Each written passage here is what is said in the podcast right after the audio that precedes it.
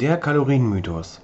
Du möchtest endlich deine überflüssigen, lästigen Funde loswerden? Heutzutage gibt es ja genug Experten, die dir jetzt raten, iss einfach weniger als du verbrauchst, dann passt das schon. Ich sage Bullshit. Denn wenn das so einfach wäre, dann hätten wir in Deutschland und auf dem Rest der Welt keine übergewichtigen Menschen mehr. Warum eine Kalorie nicht gleich eine Kalorie ist, das erfährst du hier in der nächsten Folge bei Leichter Leben mit Hashimoto, der Podcast.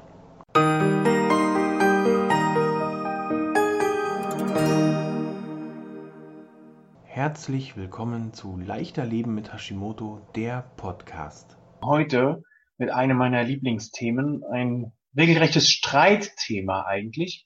Und zwar geht es heute um den Kalorienmythos. Ist eine Kalorie wirklich gleich eine Kalorie? Mein Name ist Peter Gielmann, ich bin Gesundheitscoach und begleite Hashimoto-Patienten in ein beschwerdefreieres, leistungsfähigeres Leben ohne lästige Gewichtsprobleme. Warum Kalorien, Mythos und Hashimoto? Wirst du dich vielleicht fragen. Ganz einfach aus folgendem Grund, weil es immer wieder Menschen gibt, die die Idee haben oder die Meinung vertreten und das Ganze auch stark verfechten, es ist völlig egal, wie du dich mit oder ohne Hashimoto ernährst. Hauptsache, du hast ein Kaloriendefizit und dann läuft alles von ganz alleine. Wenn das so einfach wäre, dann würde ein einfaches Frist die Hälfte total ausreichen und wir wären alle nur noch rank und schlank. Wie oft hast du in den letzten Jahren vielleicht Frist die Hälfte probiert? Warst du erfolgreich? Für den Zeitraum, wo du das Ganze durchgezogen hast, könnte ich mir vorstellen, dass du da schon erfolgreich warst und dass du unheimlich schnell auch an Gewicht verloren hast. Doch in dem Moment, wo du dann wieder aufgehört hast mit Frist die Hälfte, hat der Jojo-Effekt zugeschlagen. Denn es ist in der Tat nicht wirklich so einfach, wie viele behaupten. Als bestes Beispiel kannst du dir einmal, wenn du einen Brennofen, einen Holzofen oder einen Kamin hast, vorstellen, du packst ein Stück Holz in den Ofen, das brennt, es wird warm, liefert Energie. Das nächste ist, du packst ein Stück Kohle in den Ofen. Das brennt auch, wird warm und liefert Energie. Beides sind Brennstoffe. Im Fall unseres Körpers wären das also beides Kalorien. Sie sehen schon mal unterschiedlich aus, ne? Kohle, Holz und liefern auch unterschiedliche Ergebnisse. Die Kohle brennt länger, macht Wärme das Holz verbreitet ein besseres Klima. Ich finde, es riecht dann auch angenehmer im Haus. Beides Brennstoff, aber beides hat einen unterschiedlichen Effekt. Und genauso ist das mit deiner Kalorie, die du zu dir nimmst. Die Kalorie an sich wird ja definiert. Ich muss das einmal ablesen, weil das unheimlich theoretisch klingt. Die Kalorie ist laut Wikipedia eine veralterte Maßeinheit der Energie, insbesondere der Wärmemenge. Eine Kalorie ist nach einer gängigen Definition die Wärmemenge, die erforderlich ist, um bei bestimmten Bedingungen ein Gramm Wasser um ein Grad Celsius zu erwärmen. Klingt unheimlich theoretisch und zeigt aber auch, wie, wie irrsinnig eigentlich dieser Vergleich ist, denn in meinem Körper brauche ich doch nicht zu wissen, wie viel Energie ich verbrauche, um ein Gramm Wasser um ein Grad Celsius zu erwärmen. Ich möchte doch sehen, dass meine Energie, die ich für den Tag über brauche, auch bereitgestellt werden kann. Und da ist das Problem bei der ganzen Geschichte. Denn hier wird dein Körper als Verbrennungsmotor oder mit einem Verbrennungsmotor verglichen oder auch mit einem Ofen. Und das passt ja nun mal nicht. Man geht hier davon aus, dass ein Gramm eines bestimmten Nahrungsmittels eine bestimmte Zahl von Kalorien hat und somit auch Energie liefert dass jedes Nahrungsmittel aber unterschiedlich Energie liefert und jede Kalorie auch unterschiedlich verarbeitet wird, das wird in diesem ganzen Konzept nicht wirklich mit beachtet. Wichtig beim Kalorienzählen ist dann, dass du auch anfängst zu gucken, wie viel Kalorien gibt denn der Hersteller oder der Verpacker oder der Verkäufer hier überhaupt vor. Ne, wenn du dann auf eine Hühnchenbrust schaust, dann sind da 100 Gramm und haben XY Kalorien. Ja, woher weiß denn dieser Hersteller das so genau?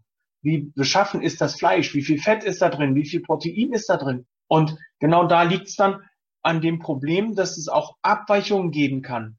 Denn Fette, Kohlenhydrate und Proteine haben zum Beispiel nicht die gleiche Anzahl an Proteinen, äh, an Proteinen, Entschuldigung, an Kalorien. Beziehungsweise werden diese Kalorien auch anders verarbeitet. Laut Definition ist aber diese Kalorie dann wieder das gleiche. Und somit kann das Ganze nicht hinhauen und wird auf Dauer auch sehr ungenau. Hier kannst du eine Abweichung von äh, einigen Prozenten haben, die dich dann übers Jahr gesehen auch wieder von deiner, von deinem Gewicht, was du so schön gehalten hast oder was du auch so schön erreicht hast, wieder runterziehen. Wenn du zu diesem Bereich Fragen hast, kann ich dir noch einen Artikel empfehlen, den ich verlinke und ich kann dir definitiv eins meiner Bücher, und nicht meiner, sondern eins der Bücher, die ich in den letzten Folgen in der Buchvorstellungsfolge vorgestellt habe, empfehlen und zwar sowohl sogar zwei Bücher. Sowohl das Buch von Bas Kaas, der Ernährungskompass, hier wird auch nochmal ganz genau erklärt, dass eine Kalorie nicht eine Kalorie ist, als auch das Buch von Benjamin Weidig, der hier ganz klar zeigt, dass diese Theorie einfach nicht funktioniert. Denn es gibt hier drei Schwierigkeiten für dich. Es ist schwer bei frischem Essen, bei, ich nenne es jetzt mal echtem Essen, die Nährwertangaben so genau festzustellen, wie du sie brauchst. Die zweite Schwierigkeit ist, dass du ständig eine Küchenwaage mit dir rumschleppen müsstest, um alles wirklich ganz genau abzuwiegen. Denn mit Augenmaß so, hm, ja, das sind jetzt 100 Gramm, da kommst du nicht weit. Du musst definitiv hier schauen, wie viel Gramm wiegt es, wie viel Fett, wie viel Protein, wie viel Kohlenhydrate, äh, wie viel Kohlenhydrate sind da drin. Wie willst du das machen, wenn du in einem Restaurant bist? Herr Oberstaub, ich müsste da kurz mal in die Küche und mit Ihrem Koch sprechen. Ähm, ich habe meine Waage auch schon dabei, dass ich das mal eben schnell zusammenwiegen kann. Probier das doch mal. Das wäre mal lustig. Und dann bitte Berichte über die Reaktion sowohl des Kellners als auch des Koches. Das wäre bestimmt ein Spaß. Das dritte Problem, die dritte Schwierigkeit hier ist, dass die Nährwertangaben, die gegeben werden, sowohl vom Hersteller als auch in einschlägigen Literaturen, die sind ja, können gar nicht so genau sein, so 100% genau. Und hier reichen schon Abweichungen, wie ich eben schon sagte, von 10%. Und wirst sagen, 10% ist dann nicht viel. Ja, aber 10% können sich auf ein Jahr gesehen schon zu einem epischen Fehler, zu einer, ja, zu einem epischen Ausmaß hochschaukeln. Kleines Beispiel, wenn du pro Jahr 730.000 Kilokalorien isst, also das sind ähm, pro Tag dann 2000, und hier eine Abweichung von 10% hast, dann sind das 73.000 Kilokalorien zu viel oder zu wenig. Somit hättest du auf dieses Jahr gerechnet eine, einen Überschuss von 73.000 Kilokalorien und das wären mal eben 9,4 Kilogramm reines Fett. Hm, herzlichen Glückwunsch. Nun kannst du dir aussuchen, wo du die hinpacken willst, diese 9,4 Kilo Fett. Such dir schon mal eine Stelle aus und dann packst du sie hin. Ein kleines ein kleines Defizit, so eine Ungenauigkeit von circa 10 Prozent. Ist also nicht so tragisch.